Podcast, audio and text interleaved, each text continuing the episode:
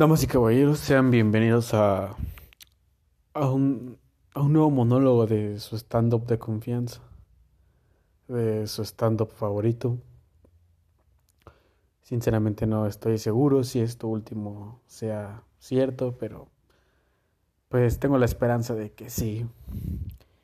Y pues espero que se encuentren muy bien y disfruten de este pedo. Nuevamente con su anfitrión Francisco Chávez, ya me conocen. Y pues, una vez dicho esto, comencemos. Comencemos con la misma de siempre. Con la misma mierda de siempre.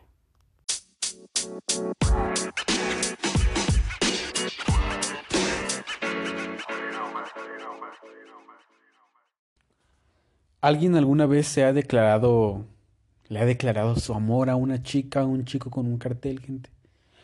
Un cartel de estos eh, con cursilería penosa y con más texto que el testamento de mi abuelo, que en paz descanse. Esta es una práctica poco ortodoxa y ridícula.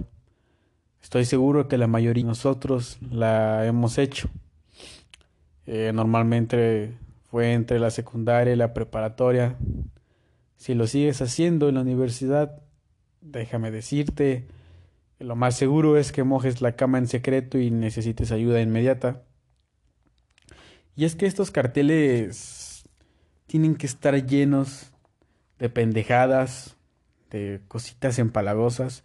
Y en serio no entiendo cómo hay gente que le pone más texto a eso que a sus tareas. Pero no fuera un cartel para decirle tus sentimientos al cabrón de la itálica que no sabe pronunciar la R, que huele a humedad pero de esa humedad agria eh, que parece que lavan su ropa con vinagre y la dejan tres días secando a la sombra. De ese olor a humedad culero. Ahora, si a este cartel lleno de incoherencias románticas, lo más parecido a una rola de Ricardo Arjona, si quieres darle un plus a este desmadre y ganarte para siempre el corazón de la chica barra chico, Tienes que agregar un Stitch de peluche sí o sí, güey. Con el Stitch de peluche pasas a ser el oficial. Mientras más grande el puto Stitch, mejor. Pasas a hacer todo lo que la morra soñó. O al menos es todo lo que el bordo de Soshaka le puede brindar. Y es que no sé eh, en qué momento Stitch se convirtió en este símbolo del romance naco. Yo lo recuerdo como un puto marciano que se encariña de una veracruzana, eh, de una niña veracruzana en una película infantil. Yo así lo recuerdo. Pero en qué momento Stitch, eh, las parejas lo empezaron a usar como un, símbolo de, amor, ¿no? Un símbolo de amor naco. Se empezaron a tatuar eh, imágenes de, de Stitch color rosa, con las iniciales de su pareja sobre su piel percudida y cuarteada. Es un misterio que espero nunca se resuelva. Esto me hace recordar cuando otro fenómeno de la moda en algún momento fue Perry el hortito rico, este puto animal que sale en Phineas y Ferb. Esa epidemia se recuerda con lástima, o al menos yo la recuerdo con lástima, porque pues fui a uno de esos que usó la moda de Perry a tal grado que en la primaria me llegaron a, poner de apodo Chaca, un apodo un poco sobrevalorado, ¿no? Que bueno, en esos tiempos era el, insulto máximo, ¿no? Hoy en día para muchos puede ser un puto halago. Pero el punto es que cómo mierda es que una persona, un personaje, perdón, de una caricatura tan absurda como lo es Phineas y Ferb, se haga un símbolo chacalón, güey. ¿Cómo verga? Por favor, que alguien me lo explique.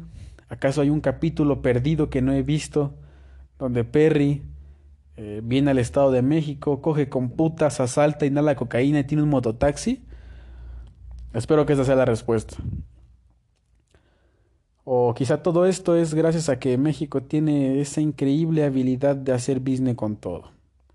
Güey, la banda empezó a dar shows en vivo para fiestas infantiles con botargas de Among Us poco después de que el juego se lanzara.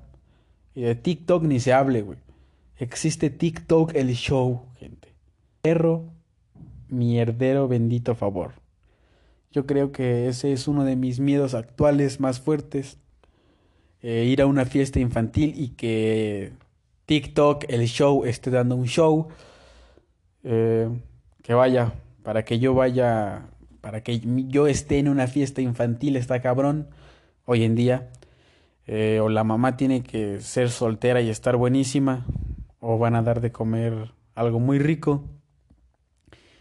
Obviamente tienen que dar dulceros, y no ni siquiera cuenten con mi puta presencia. Si lo que van a dar de comer está chido, ok. Trato de guardar la calma. Me quedo con mi pena ajena y pues me callo lo más que pueda. La otra es que al ver que solo hay hot dogs, pues obviamente me voy a desconectar. El colmo es que si hay una piñata de perry, obviamente las cosas van a salir mal. Que saben, tengo que hacer una confesión. Es una gran confesión. Y es que cuando iba en la secundaria yo le hice un cartel eh, a una novia que tenía. Este, así es gente, los estoy decepcionando. Fui de la moda de Perry, hice carteles, dos cosas que me aseguran que voy a morir solo.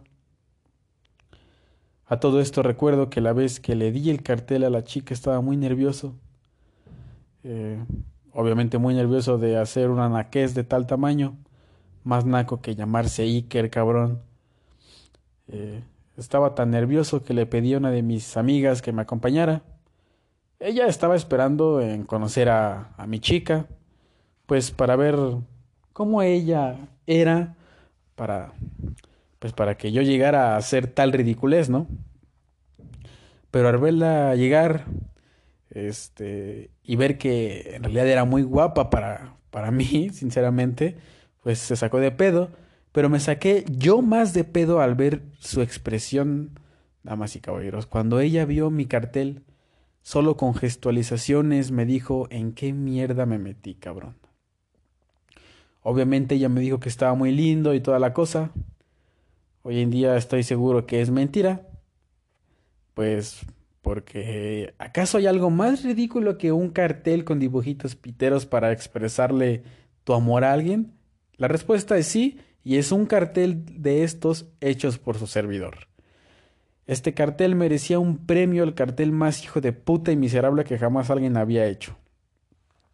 Quizá un niño que no tiene manos y que pinta con la boca lo, lo hubiera hecho mejor.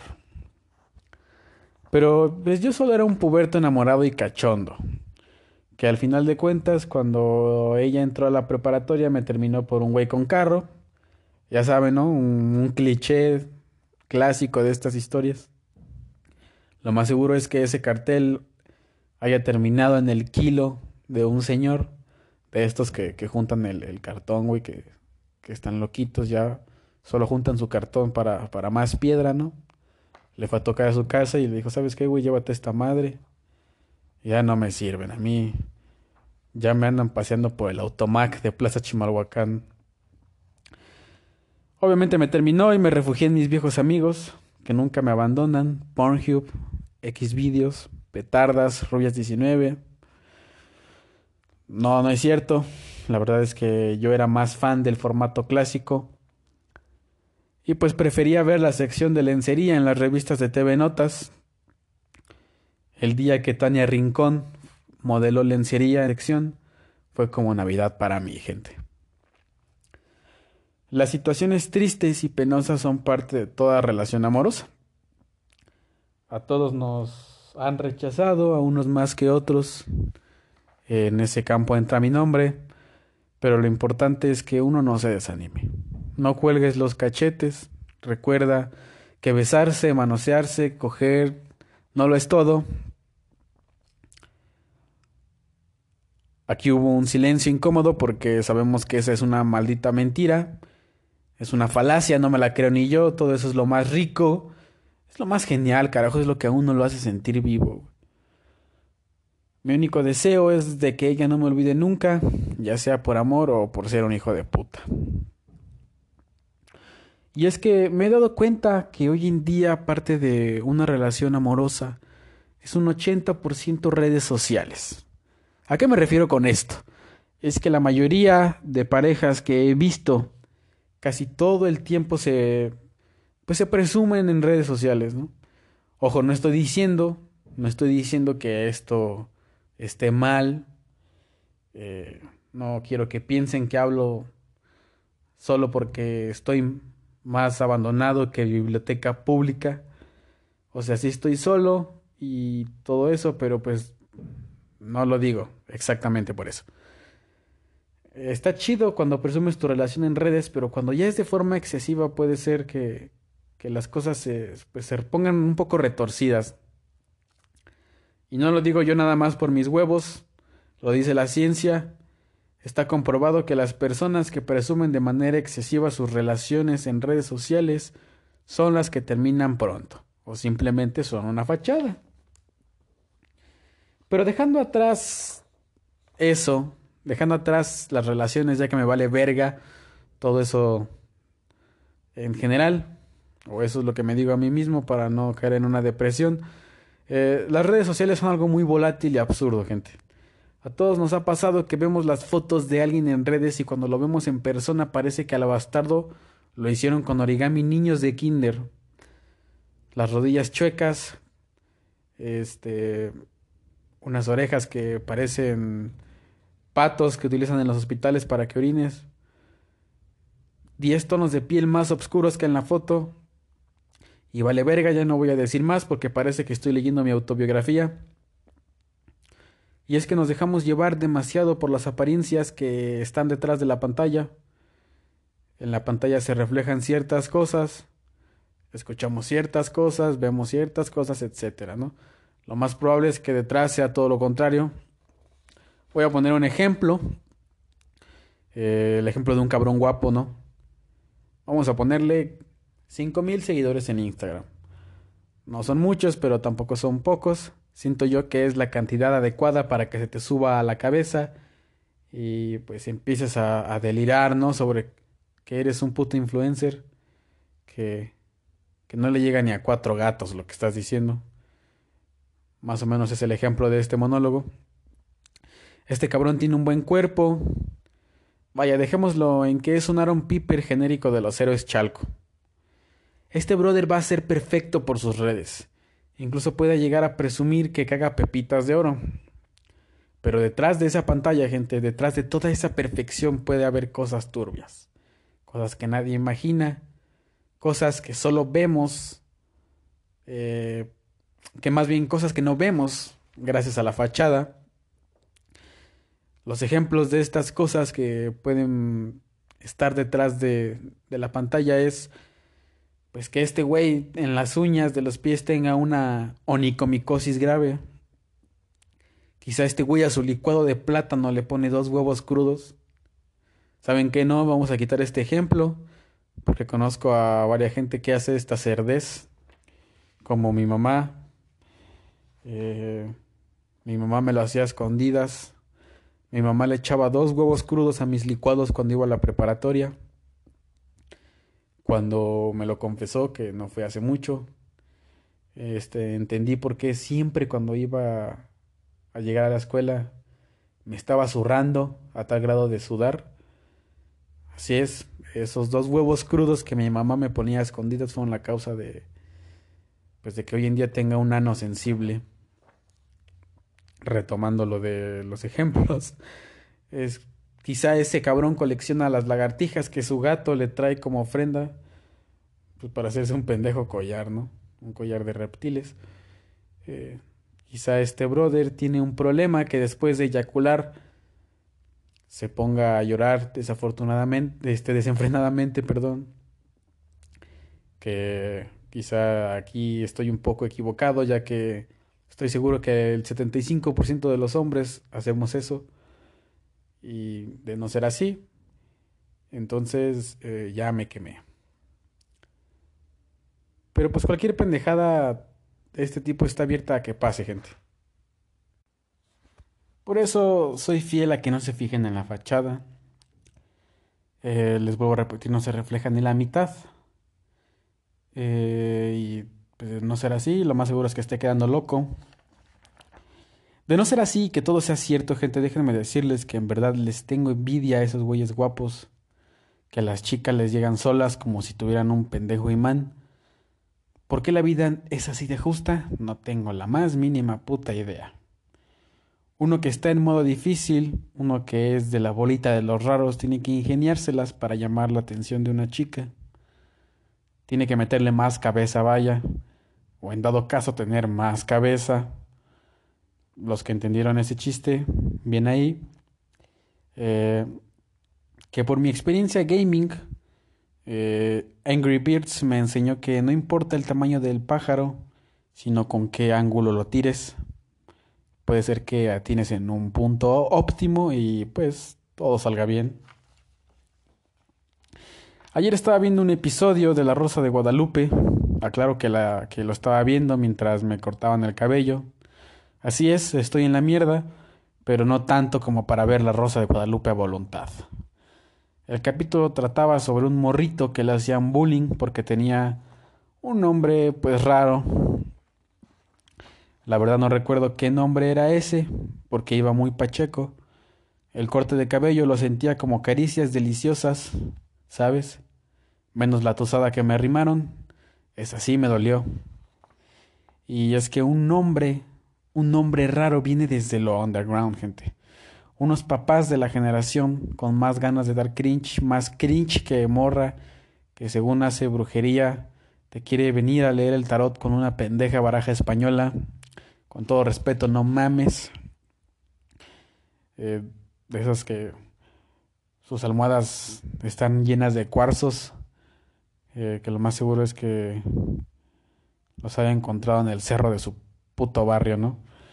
Bueno, unos papás que dijeron, nuestro hijo tiene que ser diferente al resto, tiene que ser un nombre culero y difícil de pronunciar. ¿Por qué no? Porque nos sale de los huevos, lo vamos a hacer.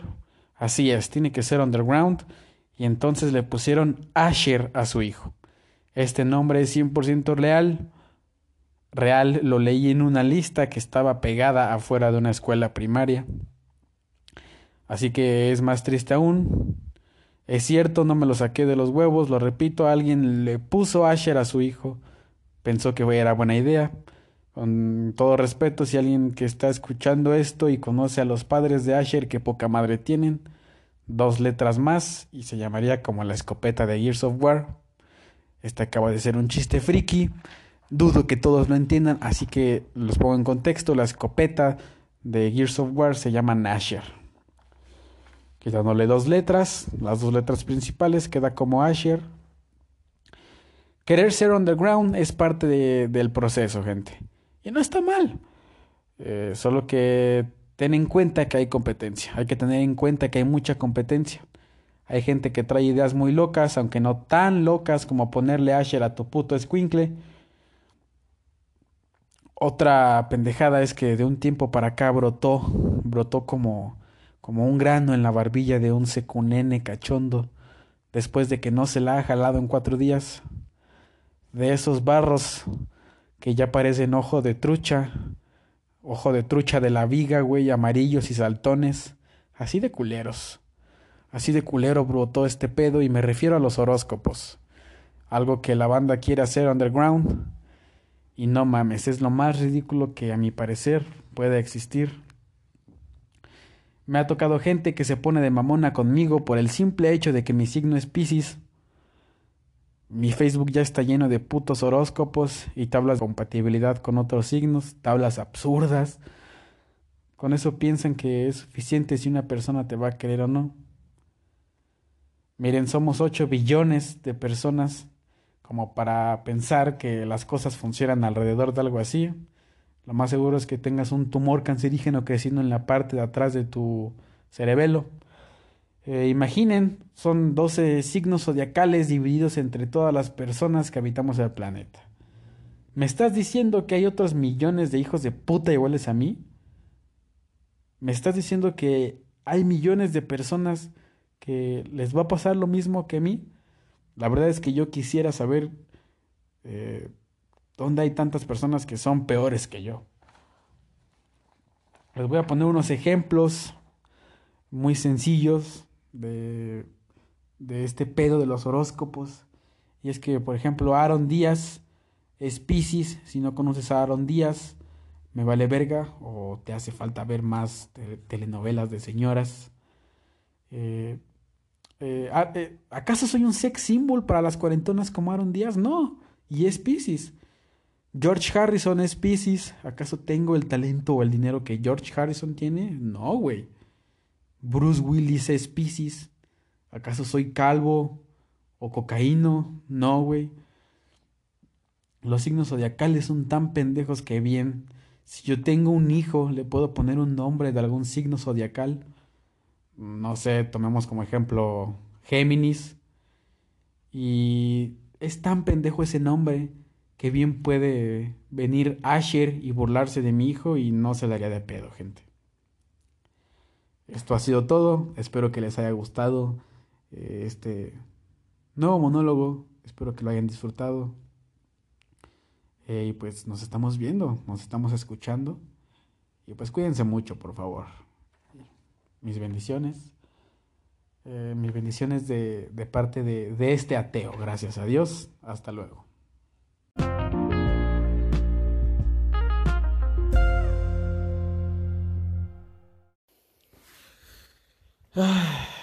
De fachadas, lo que, lo que no saben es que acabo de grabar todo esto en calzones. Yeah.